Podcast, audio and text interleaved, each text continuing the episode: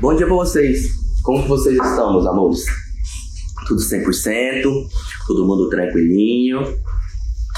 Pessoal, qual que é a história de hoje?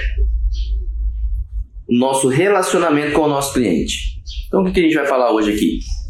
Nós vamos falar de relacionamento na íntegra. E olha só, o cliente do arquiteto ele tem algumas é, orientações diferentes dos clientes aí da medicina, do direito. Então, se você é advogado,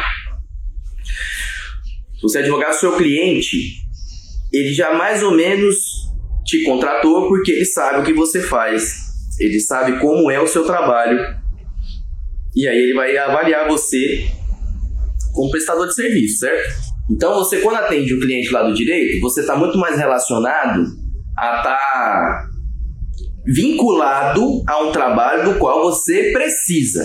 Você precisa, você sabe que você precisa. Então, você está passando por uma situação, a pessoa fala, você precisa de um advogado. Então, por exemplo, assim, ó, vou representar a empresa que eu trabalho ou meu funcionário lá na delegacia do trabalho. Eu preciso de um advogado. Então, você vai lá na delegacia do trabalho, tem advogado tá lá na porta já esperando certo? Aqui na arquitetura as coisas acontecem um pouco diferente por causa de uma realidade que a nossa, a nossa profissão encara no, no, no, no, dia a dia, né? Assim, nós temos uma, um, um, um relacionamento com a nossa profissão que ela leva consigo um comportamento dos clientes, certo? Então veja bem, é, como que surgiu essa história assim, ó? Como que funciona isso? Lá, o que, que é o cliente, assim, ó? Qual que é a concepção do cliente? Da onde vem essa história? O que, que é isso, assim, ó? Aqui na arquitetura, a gente vai prestar serviço, vai atender as pessoas como o mercado de trabalho funciona há milênios, certo? Então, assim, o que muda para nós é, é, é, o formato, entendeu? Então, mas nós somos prestadores de serviço. Então, quem já acompanhou a gente sabe, nós já falamos isso aqui.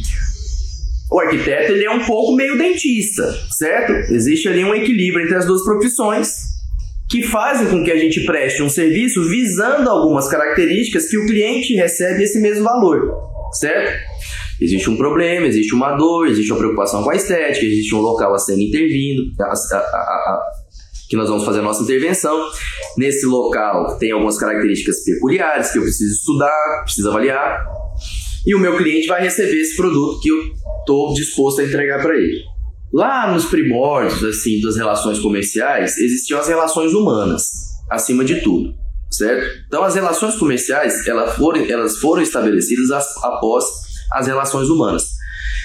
Então lá na Roma antiga, o que, que era o cliente? Cliente ele era um ele, ele era um, um, nível social, uma classe social, uma hierarquia dentro da classe social eram os clientes. E os clientes tinham um, uma característica carregada consigo de obedecer. Não é esse cliente que a gente atende aqui. Então, quando o supermercado está com as portas abertas para receber os seus clientes, não é dessa relação que a gente está falando, mas é daí que vem a palavra na antiguidade, na antiguidade, em Roma, existiam os patrocinados. Dentro da sociedade existiam os patrocinados. Os patrocinados que eram os clientes. Quem eram os patrocinados? Eram os que viviam sob a proteção de um patrono. O patrono, ele normalmente estava acima na escala hierárquica da sociedade. Uma sociedade que até então não tinha muita escalabilidade, mas você podia trocar essa identidade. Você era plebeu, você podia ser um plebeu, claro que você ia continuar, no final das contas você não seria um nobre. Mas você podia ser um plebeu patrocinado. Ou seja, você iria oferecer os seus serviços entendeu? Você está disposto a atender alguém. Esse alguém normalmente ele era da nobreza ou de um de, ou era um general, ele era de alguma classe social mais elevada.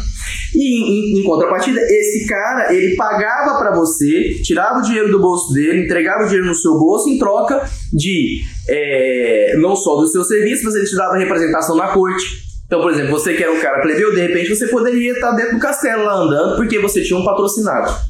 Você tinha um patrono, você era o patrocinado. Essa, então, a, qual, que era a relação? A relação era de alguém disposto a pagar para alguém disposto a obedecer. Era isso que era a visão dos clientes. Era assim que os clientes eram. Hoje, essa lógica se inverteu. E eu também não sei muito bem fazer o caminho aqui do porquê que essa lógica se inverteu. Pra quem souber aí, pode até falar para mim. Como assim essa lógica se inverteu?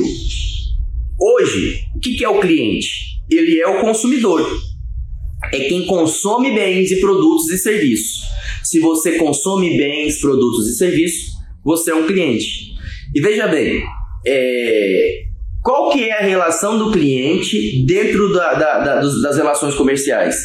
O cliente ele espera valor, é só isso. E o quem, então você tem alguém que está vendendo alguma coisa, tem alguém que está comprando alguma coisa. Essa pessoa que está vendendo, ela espera lucro. A pessoa que está comprando espera valor. É isso. Daí que vem as relações comerciais. É por isso que o cliente é tão importante. Porque se ele vê valor, ele paga e se você recebeu pelo valor que você gerou, você lucra. Esse é o relacionamento aqui. E é disso que a gente vai falar na arquitetura. Só que aí que tá. Essa lei de raciocínio que eu fiz histórica, ela não faz com que a gente compreenda o que realmente é a função e o papel do arquiteto, certo?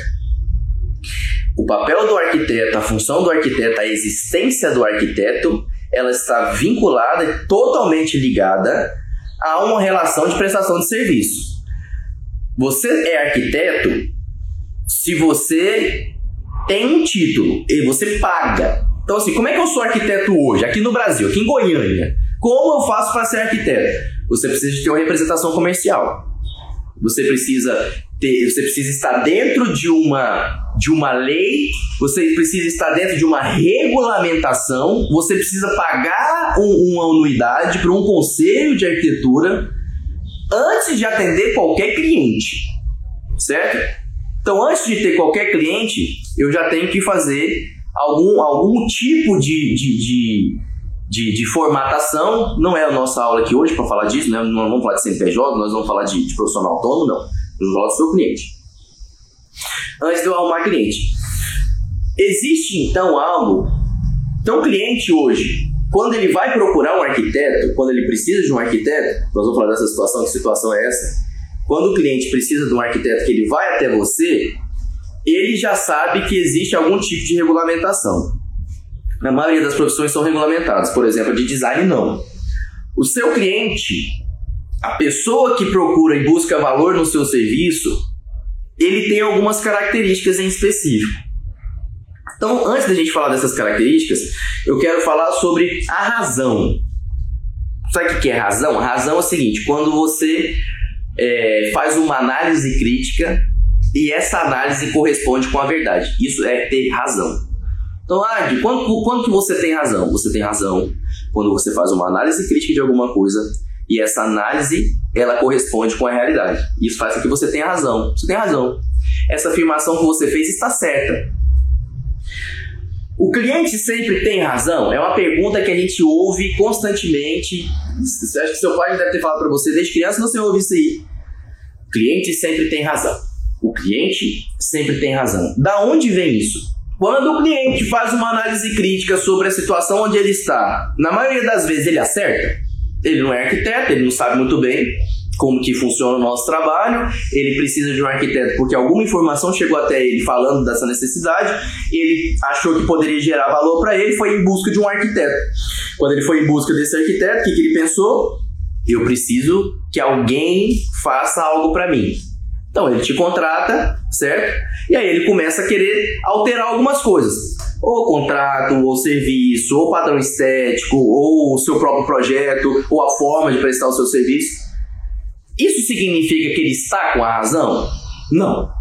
Então, quando a gente fala lá assim, ó, é, o cliente tem sempre razão, essa frase ela é um pouco absurda no sentido literal, porque nós já falamos aqui, se ter razão é uma análise crítica e essa análise correspondente com a verdade faz com que eu tenha razão, seu cliente sempre vai ter razão? Não é assim que funciona. Agora, da onde vem essa frase? Da onde vem essa frase que o cliente sempre tem razão? No sentido que eu, eu tenho que ouvir, eu tenho que escutar e tentar ver o que, que ele precisa do meu valor, certo? Sempre que o, que o seu produto ganhar valor por, por causa de uma frescura do cliente, atenda a frescura do cliente, ué. Seu produto aumentou o valor, Tome cuidado no seguinte sentido, só. E é só nesse sentido que você vai falar, cliente, você não está tendo razão. Quando o seu produto perder valor. Só. É só aqui. Só nessa única e específica situação que você vai falar, ó. Aqui você não tem razão. Não, cliente. Agora o corguinho, deu bobeira, ó, tá viajando. Existe uma situação que você pode falar, não, tá, isso aqui não deixei. Você vai falar pro seu cliente que ele não tem razão quando o seu produto perder valor. Cara, meu produto está perdendo valor. Estão desidratando a minha prestação de serviço. Isso aqui não está certo. Esse cliente aqui não tem a razão nesse exato momento. E por que analisar o fator razão? Porque é o seguinte, a frase é o seguinte: o cliente tem razão? Nem sempre, mas ele tem. Porque ela foge da realidade. Se eu for no sentido literal aqui, é, é, é, é paradoxo o que a gente está falando aqui. Entendeu? Por que, mas por que, que essa frase é didática? Para a gente entender que o cliente ele vai ter informações suficientes e necessárias para que eu melhore meu produto. Sempre que eu melhorar o meu produto, eu posso ouvir o cliente e dar razão para o cliente. O cliente veio falando alguma coisa que às vezes eu nem concordo, de repente, quando eu olhei para o meu produto, eu vi que meu produto estava ganhando valor. Naquele momento, tudo bem, o cliente tem razão. Só não prejudique, e olha só, os clientes se prejudicam. Entendeu? Eles faltam com a razão, eles insistem naquilo e acabam se prejudicando. E se você não conseguir interpelar e fazer com que esse processo se interrompa, o culpado dele ter sido prejudicado é você. E eu concordo com isso. É na cabeça dele e é na minha também, certo? Se você está atendendo um cliente ele, fe ele fez alguma interpelação, algum relacionamento com você está prejudicado, alguma coisa ele tem, ele está querendo alterar alguma coisa, às vezes ele está até feliz com você, mas chegou lá na obra, de repente ele quis sair mudando de uma hora para outra. Esse cliente, ele está com você porque ele confia no seu trabalho e ele acha que você vai dar a solução que ele precisa. De repente, ele começa a se prejudicar, certo? E aí você tinha conhecimento, tinha formas de fazer isso, mas você quis dar uma lição nele. Tipo, ah, ele vai se prejudicar, mas aí ele vai ver, né? Não é assim, você tem que avisar, tem que conversar, tem que falar, sem desdenhar. Vamos falar bastante disso aqui um pouco mais à frente aqui, ó. A forma como o cliente da arquitetura chega até nós, eles são por vias que não muito bem são formatadas por nós próprios arquitetos. Certo? Então, quando assim, quando um arquiteto liga para você, quando um arquiteto vai atrás de você, quando um arquiteto vai falar com você, quando o arquiteto vai, quando o cliente vai falar com, com manda uma mensagem para você, quando o cliente te chama aí no seu Instagram perguntando por um orçamento, toda vez que o seu cliente chegar até você é porque ele veio em vias de informação que muitas vezes não é vinculada à própria arquitetura assim como as referências que ele traz para o seu projeto. Então veja bem, o seu cliente ele descobriu que precisa de um arquiteto, porque ele não nasceu sabendo. Então, em algum momento, todos os clientes nossos aqui dentro da arquitetura, todos os nossos clientes, eles chegam até nós quando eles descobrem que precisam desse serviço. Mas raramente nós somos a primeira via, certo? Não, aí nós temos um mercado de trabalho, alguns aí, que as pessoas já têm uma, uma, uma, algum tipo de consciência, como a área comercial. Área comercial ela é muito mais estabelecida que eu preciso de um arquiteto do que mesmo na área residencial.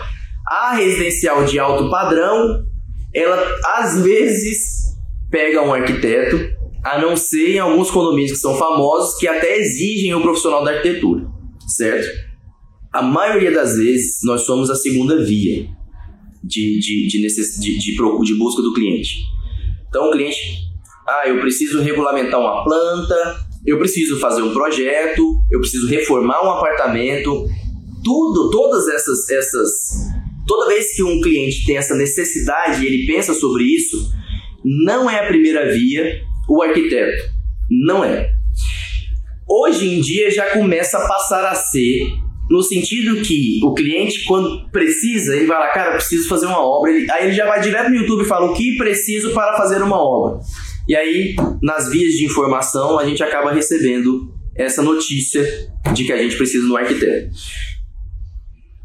Dito isso, eu não espero de, de vocês paciência.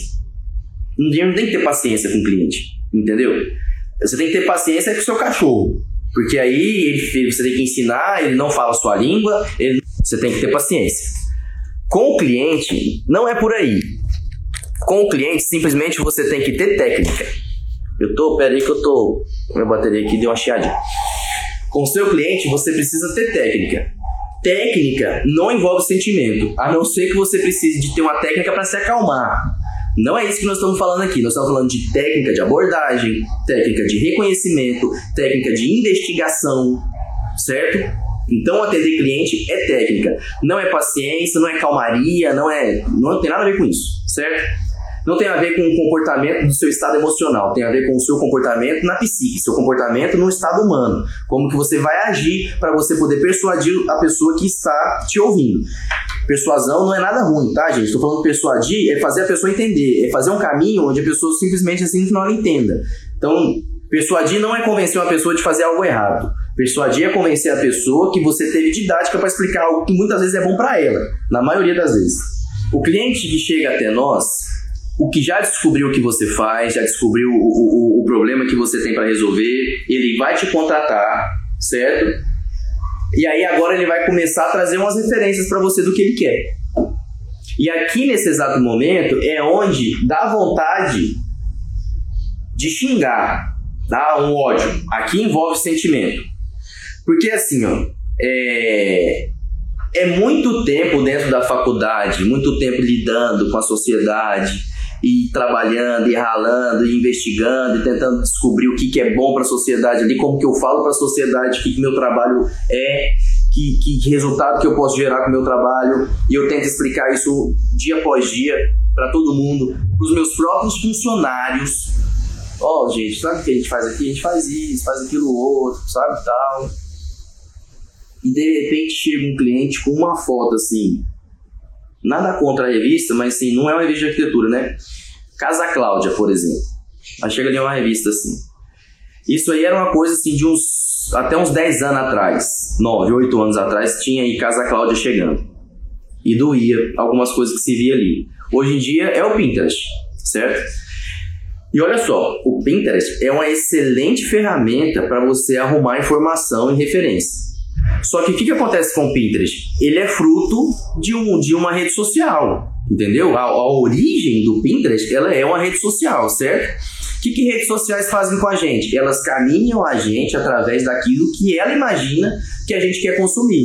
Então, quando você está diante, da, quando você chegou até mim, porque aqui a rede social ela imaginou que você gostaria de estar ouvindo o que eu estou falando aqui. A rede social disse isso, te trouxe até aqui e eu vou tentar te convencer a ficar aqui. É assim que a rede social funciona. Então, Pinterest, ele é uma excelente ferramenta, mas a gente de, de referências, de referências criativas, sim, e de informação, porque o ArcDaily tem, tem, tem conta no Pinterest. Entendeu? Então, assim, escritórios de arquitetura excelentes têm contas no Pinterest. Acontece que se você está à mercê do Pinterest para poder receber essas informações, ele vai te mostrar o que ele pensa que você gostaria de absorver. Então, muitas vezes, você que é arquiteto tem um Pinterest maravilhoso. Então, você é arquiteto, o seu Pinterest, lá, sua página, você abre no Pinterest, ele põe lá, é, arrumando novos pins para você, novas ideias. Aí vai lá, põe esse monte de ideia lá. Quando você, arquiteto, olha aquele monte de ideia, você fica embasbacado, acha tudo muito lindo, porque aquelas ideias foram formatadas para você, arquiteto. O seu cliente, ele vai te trazer as informações que ele quer dessa mesma rede social. Só que a rede social está mostrando para o seu cliente lá coisas totalmente diferentes do que essa rede social está mostrando para você. Por quê? Porque a, o Pinterest está mostrando para o seu cliente o que ele imagina que o seu cliente quer consumir. O que, que o seu cliente está buscando no Pinterest? Ele está buscando referências que a mídia colocou para ele. É, uma, é uma, um ambiente que ele viu na novela, é um ambiente que ele viu no Big Brother, é um ambiente que ele viu no podcast, é um ambiente que ele viu é, no Pinterest que foi lançando essas informações para ele. Próprio mercado imobiliário tem um padrão estético a ser seguido. Então você vai entrar aí nos apartamentos aí na cidade, você começa a ver que eles são bem parecidos, só muda o tamanho e a quantidade de ambientes. Então você toda, toda a maioria das construtoras aqui na cidade coloca porcelanato 60 por 60 polido.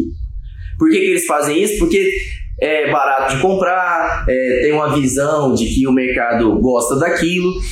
O que o mercado imobiliário vende não tem a ver com o que o arquiteto gostaria de vender, o mercado imobiliário vende com aquilo que ele acha que o cliente gostaria de comprar, entendeu? Então a gente aqui na arquitetura, a gente precisa entender que o nosso cliente ele não tem as referências que ele deveria ter.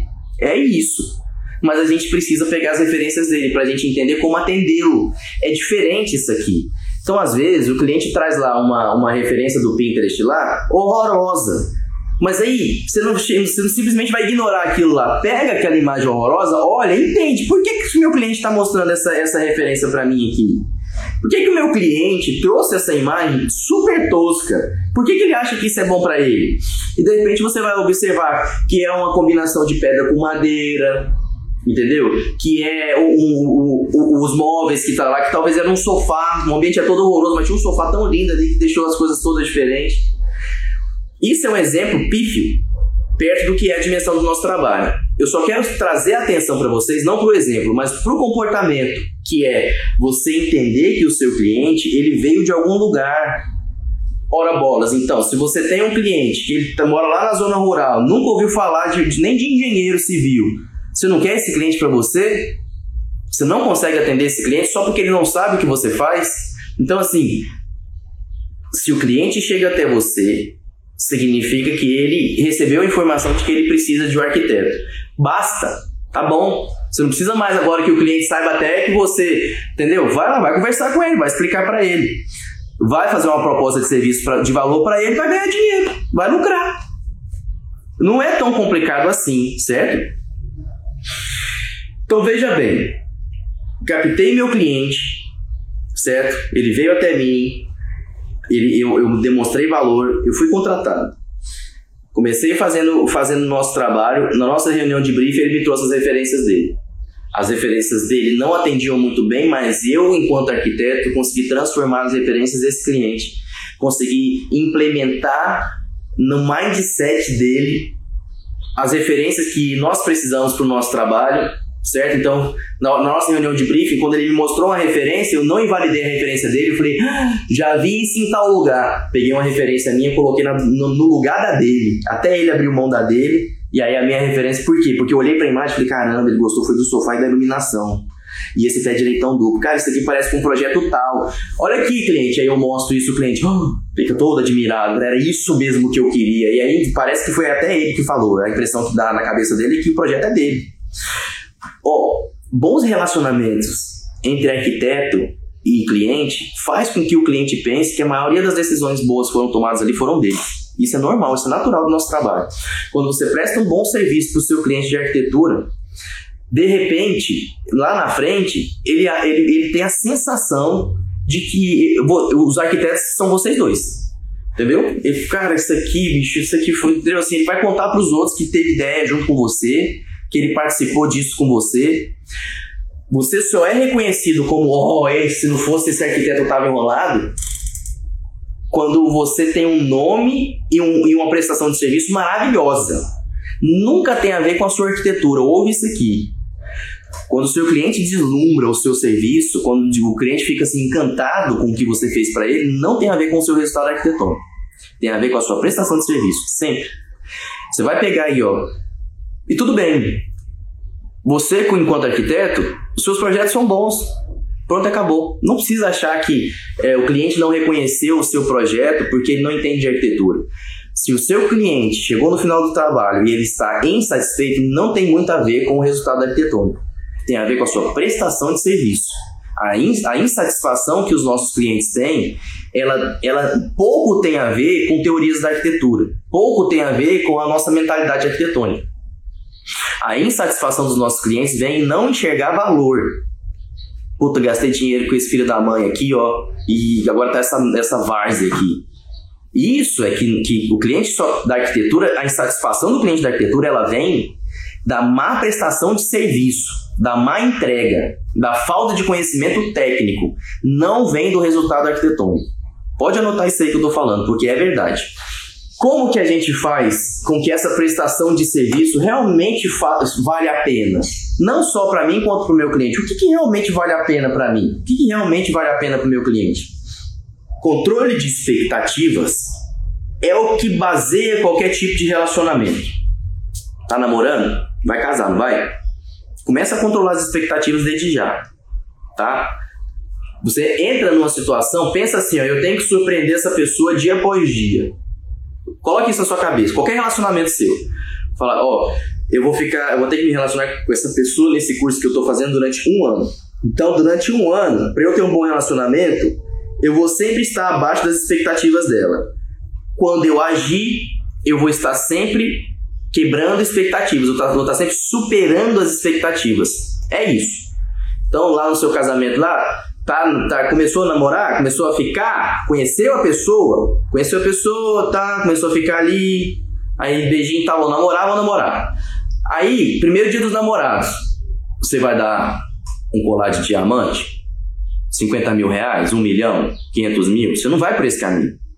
Entendeu? Vai fazer MVP. Você vai chegar, vai, ó, vou comprar aqui um, uma caixinha de bombom. Tá ligado? Caixinha de bombom, florzinha, cartão, é o que eu vou, é o meu MVP, pô. Tá ligado?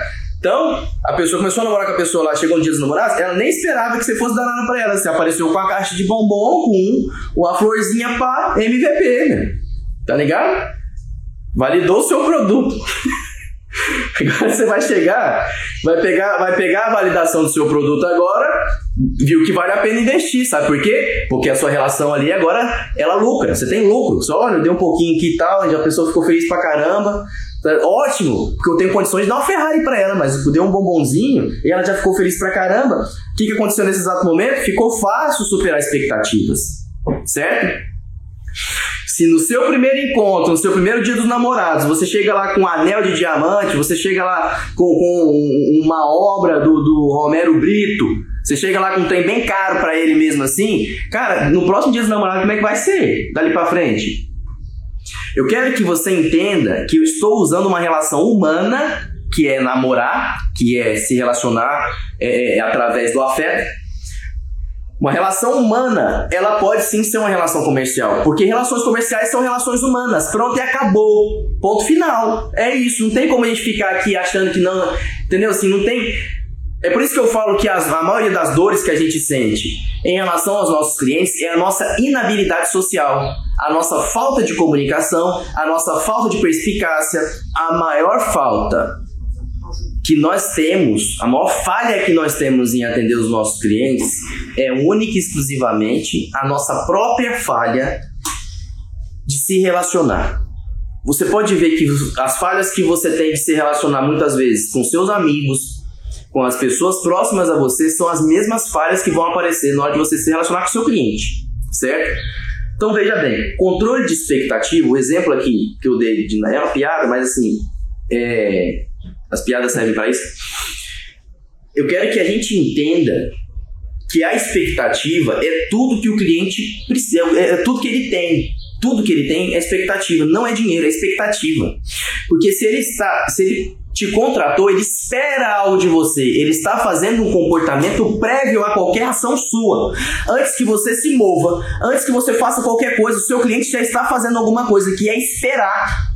Antes de você ir lá atender seu cliente, antes de você chegar lá no seu cliente e fazer qualquer qualquer movimento seu, se você estiver inerte, o seu cliente está esperando, ele está esperando, ele está em estado de alerta, ele está em expectativa, certo?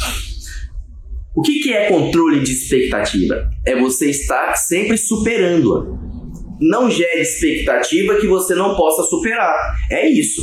Esse é, o, esse é o argumento. Se você gera uma expectativa do qual você mesmo não sabe como superar, você simplesmente vai ter uma entrega medíocre. Se não for menos que medíocre, for pífia, ínfima. Porque assim, ó, toda entrega que você faz para o seu cliente, ela passou por um processo seu, ela passou por uma análise prévia do seu cliente. Então, assim, antes de você agir, fazer seu próprio processo no produto, o seu cliente já espera que seu produto seja alguma coisa. Se o seu produto for abaixo do que ele esperava, você está enrolado. Nunca mais você vai ver esse cliente na sua vida, certo? O que, que, é um bom relacionamento com o cliente? O bom relacionamento com o cliente é quando você está o tempo todo superando as expectativas dele, porque ele vai entender que ele está lucrando o tempo todo, que ele tem muito mais valor do que ele. Ele não está esperando nada de você, de repente você entrega um negócio para ele. Caramba, que legal! É isso, esse é o sentimento de, de uma pessoa que está tendo as suas expectativas superadas. Certo? No seu relacionamento aí com seu namorado, namorada, com seu marido, sua, sua esposa, seus amigos. Superem as expectativas das pessoas e você vai ver que você vai ter, você vai ter muito mais valor. Muito mais valor. E é o que eu falo, de dar atenção é superar as expectativas, porque as pessoas não se relacionam dessa maneira. As pessoas se relacionam dando atenção para si mesmo, para depois prestar atenção nos outros. Então eu mudo o meu comportamento para ver o impacto que eu gero. Eu nunca fico observando o comportamento das pessoas e tentando corroborar com eles. Eu sempre estou tentando quebrar paradigma. Eu sempre estou tentando eu fazer eu um movimento para que a pessoa me enxergue de uma outra maneira ou transforme a sua opinião sobre mim. Eu, enquanto arquiteto, eu tenho um trabalho a fazer dentro de um escopo de serviço limitado. Eu sou arquiteto, entendeu? Eu não sou arquiteto inventor, não sou o Leonardo da Vinci, entendeu? Eu sou simplesmente arquiteto. Pronto e acabou, entendeu? Aí eu tenho uma variação do meu próprio trabalho de arquitetura, que é o design, que eu, enquanto Diego e não enquanto arquiteto, fui em busca de poder atuar como designer, mas eu tenho um escopo limitado de serviço. E é através desse escopo aí que eu vou controlar ou que eu vou controlar e superar as expectativas. Bom atendimento supera a expectativa. Não tem jeito de fugir disso. Toda vez que você prestar um atendimento com atenção, você vai ver que as expectativas vão ser superadas quase que de maneira imediata. Eu já dei esse exemplo aqui em outras aulas, vou usar ele aqui de novo. Veja bem, preste bem a situação que eu vou contar para você aqui. Você pede um delivery para sua família sábado à noite, você, sua esposa, seu filho. Você pede um delivery, chega o, o, o motoboy do delivery, te entrega suco, sanduíche, tudo. Você vai pagar, você pega e entrega tudo pro seu filhinho de 3 anos de idade, 4 anos. Entrega tudo para ele ali, o menininho pega os trem, de te ajudando, vocês riem dessa cena, pega a carteira, paga. Quando você põe a carteira no bolso, você vai pegar da mão do seu filho o lanche, na hora que você tá pegando, ele derruba a Coca-Cola. Aí você, puxa, aquela lambança, oh meu Deus, mas que tristeza e tal. Não, mas valeu, obrigado, tchau, vamos lá, ô oh, meu filho. Você entra. Daqui a pouco, passa cinco minutos, o seu interfone toca. Você atende o interfone, é o, é o, o motoboy do delivery com dois copos de refrigerante para você. Aí você, nossa, muito obrigado. Não, mas só precisa de um. Ele, não, mas o, o, o, o dono da empresa pediu para eu te mandar dois. E aí você fala assim, não, então eu vou pagar. Ele fala, não precisa pagar. É cortesia do restaurante. A gente quer que você consuma o melhor da nossa experiência. Então, não precisa pagar e a sua experiência vai ser completa assim mesmo. Muito obrigado, tchau. Esse cara nunca mais contrata outra pessoa. Nunca mais, nunca mais ele vai lá e vai comprar sanduíche lá no McDonald's. Ele vai comprar é desse cara, é dessa empresa, entendeu? Ele não precisa mais nesse momento aqui de um Bob's, de um Burger King. Não, ele precisa só desse cara. É o que ele vai perceber nesse exato momento. Hoje, se você for lá no McDonald's, é assim, derruba o lanche lá dentro do McDonald's, eles vão te dar um lanche todinho de novo. Porque para eles, eles não estão ali para vender lanche, eles estão ali para vender experiência. Entendeu? Você que vende projeto de arquitetura, tá errado. Você não tem que vender projeto de arquitetura, você tem que vender uma solução. Solução é experiência. É, a solução, ela é simplesmente você, você tem um problema e você tem, o cara tem um problema, você tem a solução. Você tem um problema para resolver e a sua solução que você tem para dar corresponde a esse problema, tá aí o seu produto. É simples assim. Então veja bem, o nosso cliente que vem com as referências todas deturpadas, que a gente vai moldando, vai trabalhando com ele, a gente atende ele. E aí que tá. Bons empreendedores se preocupam com duas coisas. Na verdade é com uma, e essa uma coisa tem a ver com a outra. É escalabilidade. Você precisa arrumar hoje escalabilidade. Quem te ajuda na, na sua escalabilidade? É o seu cliente. Entendeu? Por que, que é o seu cliente? Porque para você escalar, você precisa dessa segunda coisa que eu falei que está intrínseco, né? Que é recorrência, revenda. Recorrência, para nós aqui que trabalhamos com, com, com empreendedorismo, para gente que é autônomo, para gente que faz a nossa própria caminhada, nós que desbravamos esse mundo e ajudamos esse país a crescer, através da nossa jornada individual, a maior preocupação que a gente tem é a escalabilidade de alguma coisa, de um produto ou de um serviço. E você só consegue escalar se você conseguir revender.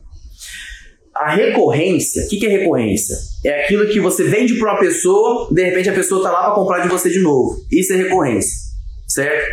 Recorrência é você moldar o seu produto a fim de que a pessoa precise te contratar para outras coisas. Vou dar um exemplo aqui bem simples.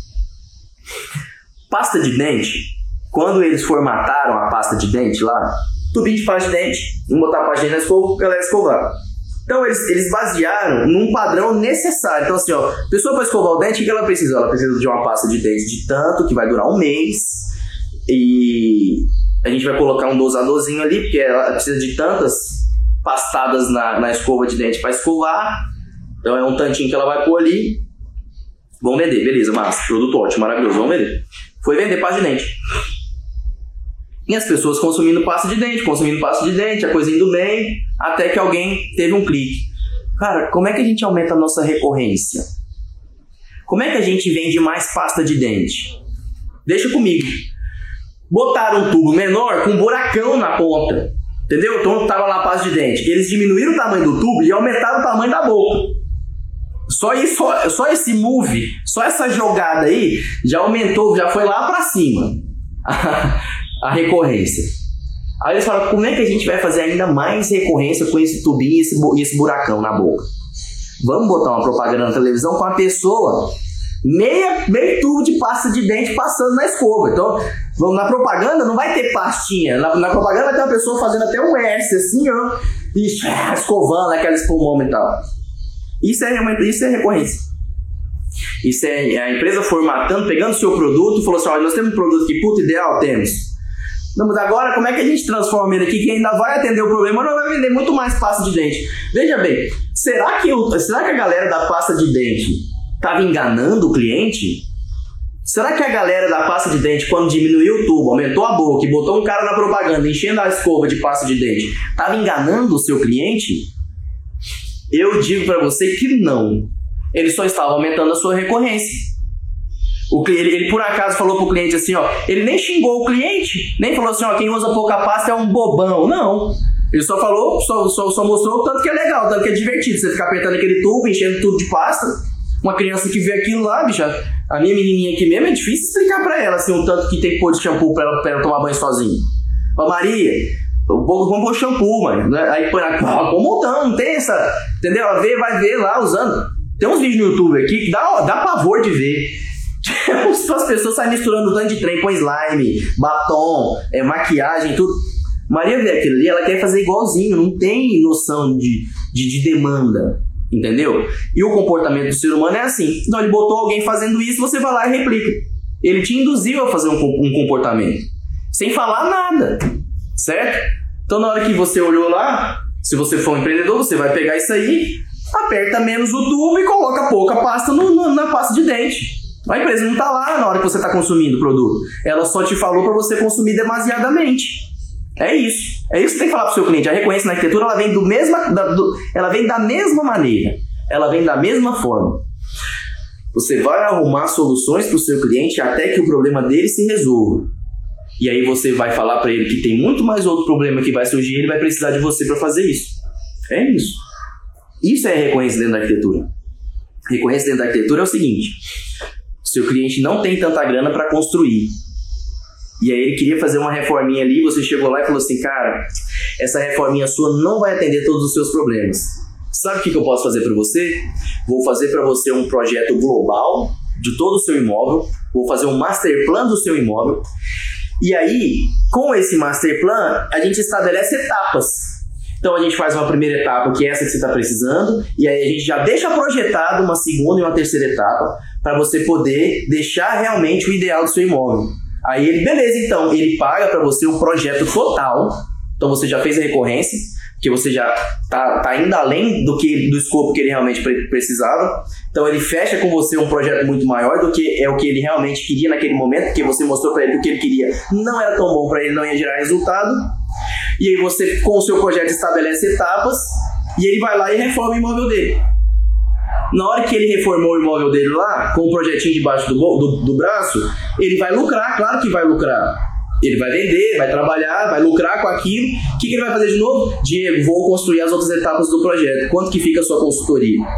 Para você vir aqui e a gente continuar a nossa obra aqui. Isso é recorrência na arquitetura. É você formatar o seu produto a fim de que essa pessoa ela esteja com você precisando de você em outro serviço. Então ela vai implementar um novo produto. Então ela hoje ela vende sanduíche. Agora ela vai implementar uma patisserie, ela vai implementar uma sobremesa lá. Agora ela vai fazer bolo para vender. Ela vai te chamar para você adequar o espaço dela, vai chamar você que fez o projeto de arquitetura. Isso é recorrência na arquitetura. É você ter um mesmo cliente e esse mesmo cliente te contratar para fazer outros serviços ou para implementar o próprio serviço que você já fez. Formate o seu projeto e a sua prestação de serviço a fim de falar para o seu cliente que ele vai precisar de você lá de novo. Toda vez que ele tiver um novo produto, toda vez que ele tiver uma nova forma de, de, de entrega, ele vai vir até você. É isso que é a revenda na arquitetura. Mas veja bem que recorrência é você formatar o seu produto para que ele venda. Isso é a recorrência. A revenda é quando isso acontece. Para você fazer revenda, para você realmente pegar o seu produto e revendê-lo, você precisa de um bom atendimento. Você precisa de uma boa prestação de serviço, certo? E por que, que você precisa de uma, de uma boa prestação de serviço? Por que, que boas prestações de serviço geram revenda? Porque gera autoridade. O bom serviço gera autoridade. Projetos construídos geram autoridade.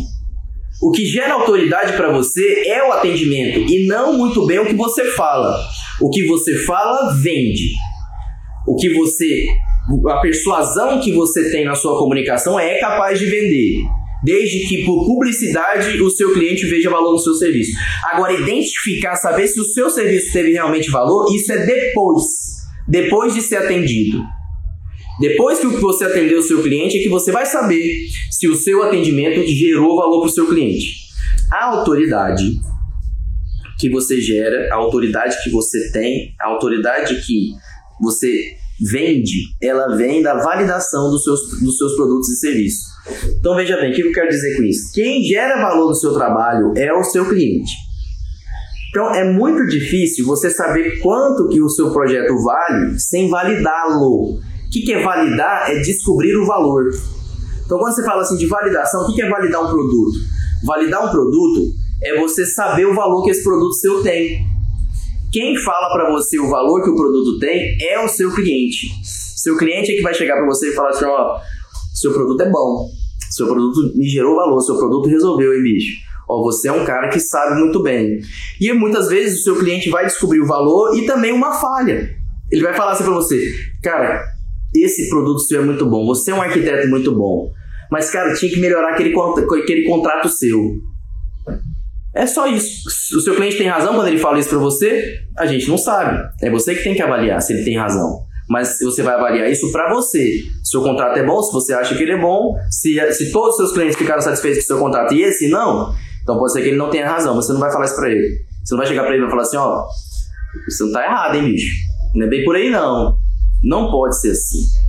Não pode ser assim porque você não vai revender. O seu cliente, se ele achar que você não tem comportamento necessário, ele vai achar também que não tem valor.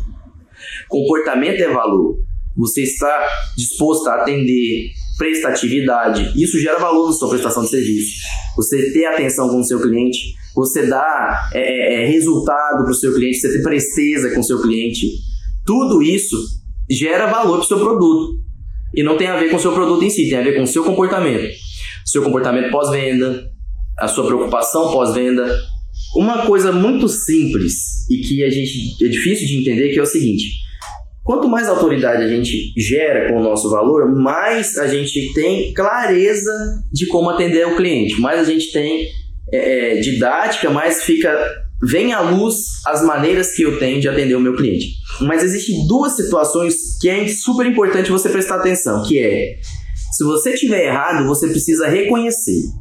Lá com o cliente, eu entendo assim, ó, às vezes você tá né, brigando lá com a sua mãe, com sua irmã, sua, sua esposa, seu, seu, seu, seu marido, e é difícil você estar errado e reconhecer naquela situação porque você pode per acabar perdendo uma posição, certo? Todo relacionamento, as pessoas têm posições. Não é questão de hierarquia, é posicionamento mesmo, de opinião, de forma de agir. Muitas vezes isso é enraizado no nosso comportamento e a gente começa a replicar um, um, um, outro, começa a gerar um outro tipo de, comportamento que é negar o fato de estar errado, a fim de que eu não perca uma posição, um argumento, uma disputa, uma briga, um, um, diálogo, um debate, seja lá o que for. Às vezes a gente está errado, reconhece que está errado e a gente não faz nada para poder corrigir isso. A segunda coisa que eu queria falar para vocês é a correção. Porque assim, ó, você reconhece que está errado, você age de maneira errada, reconhece que está errado e você também não corrige. Então, assim, é problema estar tá errado? Não. É problema você não reconhecer que está errado? Não. Agora, é problema não corrigir? É. Então, se você está errado, você precisa reconhecer. Se você não quer reconhecer para o seu cliente que você está errado, tudo bem, não reconheça, mas corrija. Tem que corrigir. Porque reconhecimento sem correção perde autoridade. Se você vem, se você vem gerando autoridade, vem gerando valor para o seu cliente, você está mandando bem, está ganhando o jogo, de repente você erra, não perca o jogo por causa desse erro, certo? Tira um jogador de campo, põe outro. Tá perdendo o jogo, tem que fazer alguma coisa. Tá ganhando o jogo, vai jogar, certo? Então, se você está jogando o jogo com seu cliente, está ganhando, Tá vendo a recorrência vir, tá vendo a revenda vir, tá vendo que o cara tá contente, o depoimento vai ser bom, o feedback vai ser fera. De repente você erra. Imediatamente reconheça e em segundo passo contínuo corrija. Corrija o erro. Entendeu? é um, de repente tomou uma decisão lá, uma paginação, você chegou lá na obra, a paginação não tá do jeito que você achou que deveria estar tá no projeto, cara, liga no seu escritório, volta lá no seu escritório, corrige, já imprime, já traz de volta para obra, fala aqui, ó, eu avaliei lá, vi que isso aqui estava errado, ó, então vamos corrigir. O assentamento não é daquele jeito, ele é desse jeito que está nesse desenho aqui agora. Cara, isso também gera valor pra caramba. Estar errado é uma oportunidade de você gerar ainda mais valor pro seu serviço.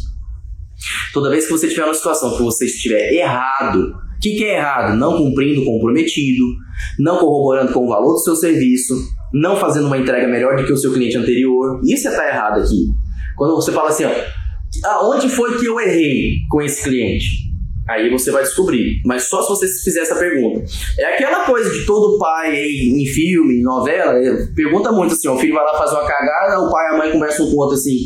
Mas onde foi que a gente errou? Porque você tem que botar a culpa em você, é seu filho. Você vai chegar e falar assim: ah lá, isso é culpa dele. Eu criei ele dos melhores, ele que virou vagabundo. Pai e mãe não faz isso. Pai e mãe é o criador daquela situação ali. Eles vão olhar um pro outro, vão tentar ver o que, que eles erraram neles. para ver como é que muda. Então é isso. Estar errado aqui é uma oportunidade. Só se você reconhecer e corrigir. E por último, não menos importante, e, e, e agora é, é realmente para ter clareza tem a ver com feedback do cliente. Como que eu pego o feedback do meu cliente? Como que eu pego o, o, o que o meu cliente está pensando de mim? Meu cliente, eu atendi ele, entreguei tudo, a obra está quase finalizando, a gente já comprou tudo. No, na minha prestação de serviço, eu vou voltar lá agora só daqui a 30 dias para pegar o feedback. No meu cronograma de serviço, quando o cliente me contrata, ele pede para mim um cronograma de serviço, sempre ainda mais que é comercial, e eu passo para todos, né? Já faz, ele pede porque eu falo que eu, que, eu, que eu entrego, faz parte da nossa venda. E parte da nossa entrega, ela, ela termina 30 dias depois. A gente faz o acompanhamento de obra sempre, a gente não abre mão. E no acompanhamento de obra vamos até o final, até, até receber o primeiro cliente, até a primeira noite que vai dormir na cama, quando é residencial, enfim, seja lá o uso, até atender o primeiro paciente até fazer a primeira ação que aquela, aquela nossa obra visou atender. 30 dias depois, o meu cliente tem uma reunião comigo, do qual a gente marca. Ó, daqui a 30 dias nós temos uma reunião. Pausou devido à baixa qualidade e agora o nosso, o nosso briefing é uma entrevista a fim de eu tirar informações do meu cliente para eu poder formatar o, a, a minha solução, para eu poder dar, dar a ele a solução em formato de projeto essa mesma característica que envolve um, um, um, método de briefing, existe um método que a gente aplica aqui também, que é o nosso método de feedback. eu vou fazer umas perguntas, eu vou transformar a mentalidade do meu cliente a fim dele reavaliar tudo que está acontecendo ali e falar isso para mim. Falar para mim de maneira real. Por que, que eu só 30 dias depois? Porque a nossa prestação de serviço, que vai melhorando a cada dia, quando eu entrego ali, às vezes o cliente está um pouco emocionado, tá feliz pra caramba, entendeu? Tá vendo os clientes chegar, era mais ou menos o que ele imaginou mesmo, só que naquele momento ele não passou os problemas. Ele está tomado por emoção. Eu não posso fazer uma reunião de feedback cinco dias depois que eu entreguei a obra. Porque ele não vai ter passado pelo, pelo que realmente a jornada nova vai, vai exigir dele. Quando começa essa jornada 30 dias depois, que a emoção abaixa e a razão sobe a pele e aí ele começa a enxergar as coisas, aí na reunião de feedback é, é onde eu vou saber. Onde eu vou saber de verdade. Estabeleçam com seus clientes um relacionamento de feedback. Toda vez ao final de uma etapa de serviço sua, peça o feedback do cliente. Foi lá, atendeu o cliente, fez a primeira apresentação que é de layout. Layout, só planta. Não tem Nessa primeira apresentação, apresenta e tal. Alguns dias depois, pegue o feedback do cliente. Ó, como é que foi essa apresentação lá de layout? Achou beleza? Tá entendendo todo o layout? Tá, beleza? Então vamos embora pro. Apresentou a concepção, apresentou a etapa de, de, de, de, de volumetria. Chega pro seu cliente, pega o feedback. Toda vez. Ao final de cada etapa, espere passar a, a parte da emoção em momento de razão, pegue o feedback do seu cliente. Isso vai ser importante demais para melhorar o seu produto, porque é ele que vai poder te dizer as falhas. E se você estiver enxergando que ele não tem razão, mas tem, você vai ouvir, você vai sentar na sua cadeira e você vai entender se aquilo é bom para você. E por último, mais uma vez, tem a ver, relacionamento com o cliente tem a ver com confiar no seu processo. No sentido que, se o cliente falou algo para você, você confiando no seu processo vai conseguir entender se ele está depreciando o seu, o seu produto para pagar menos, ou porque realmente ele é tóxico para você, ou se ele tem razão e realmente você precisa melhorar o seu produto, certo? Tem cliente que é tóxico, tem cliente que não é. Os clientes que são tóxicos, eles só vão te intoxicar se você não tiver método. Os clientes que não são tóxicos podem se tornar clientes horrorosos se o seu método for ruim. Você pode, com um método ruim, um mau relacionamento, pegar um cliente que era excelente e transformar ele no seu vilão, no pior vilão do seu escritório. E agora eu quero desmistificar um ponto, e esse é o nosso ponto final aqui. Clientes podem ser demitidos. Não permite. Então, lá, quando lá no começo da, da, da nossa live, aqui na parte 1, antes de cair a conexão a gente falou sobre a razão do cliente. Então falamos sobre a razão. A razão é uma análise crítica que você faz que corresponde à realidade. Quando você achar que o seu cliente não tem razão, avalie pontualmente se ele está tornando o seu produto ruim. Se o produto que você outrora gerava extremamente valor por uma, por, por, por uma falta de razão do cliente, o seu produto começa a perder valor. Nesse momento, é importante você avaliar uma, um, um contrato de, de rompimento. Avaliar uma demissão. Demitir tem a ver com você. O que, que é demitir? Você contrata, quando você faz a contratação, ela é o seu, o seu, o seu trabalho. A contratação, ela é você, você é contratado para prestar um, um trabalho. Quando você não corresponde a essa contratação, quando você não corresponde ao seu contrato, você entra numa situação de ter que rescindir. Nós demitimos clientes. Não, isso não é, isso não é uma ilusão. Demitir cliente é útil, super útil, porque muitas vezes você vai precisar demitir o seu cliente está tirando o valor do seu escritório, você está pagando para estar com ele. Eu demiti um cliente pela primeira vez e não entendi o que estava acontecendo. E é aí que eu estou falando que eu não sou esse, esse cidadão por completo, eu tenho um monte de pessoa ao meu redor. E quem faz a nossa análise é, é jurídica do escritório aqui, quem toma conta dessa parte aqui, é a minha esposa. Numa determinada situação que eu tive com meu cliente, comecei a ser cobrado por algo que não tinha nada a ver com aquilo, aquilo era. É, é, eu já não podia fazer mais nada, já tinha extrapolado ali, foi um erro que eles cometeram na obra, que os proprietários cometeram na obra. que no meu projeto não falava para ser daquela maneira, eu não falei para ser daquela maneira na minha orientação, tanto com pedreiros, tanto com. Mas erraram na compra. E aí, naquele momento ali, é, queriam que eu tomasse alguma providência em relação a quem estava tomando conta da obra. Por quê? Porque eu indiquei. Eu indiquei a pessoa, só que assim, eu não tenho contrato com quem toma conta das minhas obras, não. Quem administra minhas obras, eu não tenho contrato nenhum, não ganho um real de quem administra minhas obras. E aí, é, aquela situação começou a ir à flor da pele. Eu, na hora, me mantive super calmo. Falei que não era responsabilidade minha, que eu não ia lidar com aquilo. E beleza, sim. Então tá, não, então beleza. Então nós vamos falar com outra pessoa aqui. E foi aí que, que eu recebi um alerta do jurídico da minha empresa. O seu contrato nesse exato momento, ele está sendo rompido daqui para frente, eu preciso te alertar, isso o jurídico me falando, preciso te alertar que daqui para frente as coisas podem ficar pior. Essa situação vai desencadear várias outras situações do qual nós podemos nos prejudicar de uma maneira que aqui nós não conseguimos nem mensurar é melhor demitir esse cliente. E foi isso que a gente fez. Rompemos o contrato, fizemos um contrato de rescisão e demitimos o cliente. Não tenha medo de fazer isso, porque afinal das contas, quem tem que pagar para você trabalhar é o seu cliente, não você. Certo? Pessoal, muito obrigado pela nossa live hoje. É... Compartilha, comenta aqui, vai ficar salvo no IGTV, beleza? E não se esqueçam, da gente estar tá o tempo todo aqui trocando ideia, manda DM pra gente, tira suas dúvidas, mentoria aqui é gratuita mesmo, pode falar comigo lá, entendeu? Que a gente vai é, melhorar a nossa realidade é conversando é entre a gente aqui, beleza, pessoal? Então, muito obrigado, um abraço para vocês, tchau!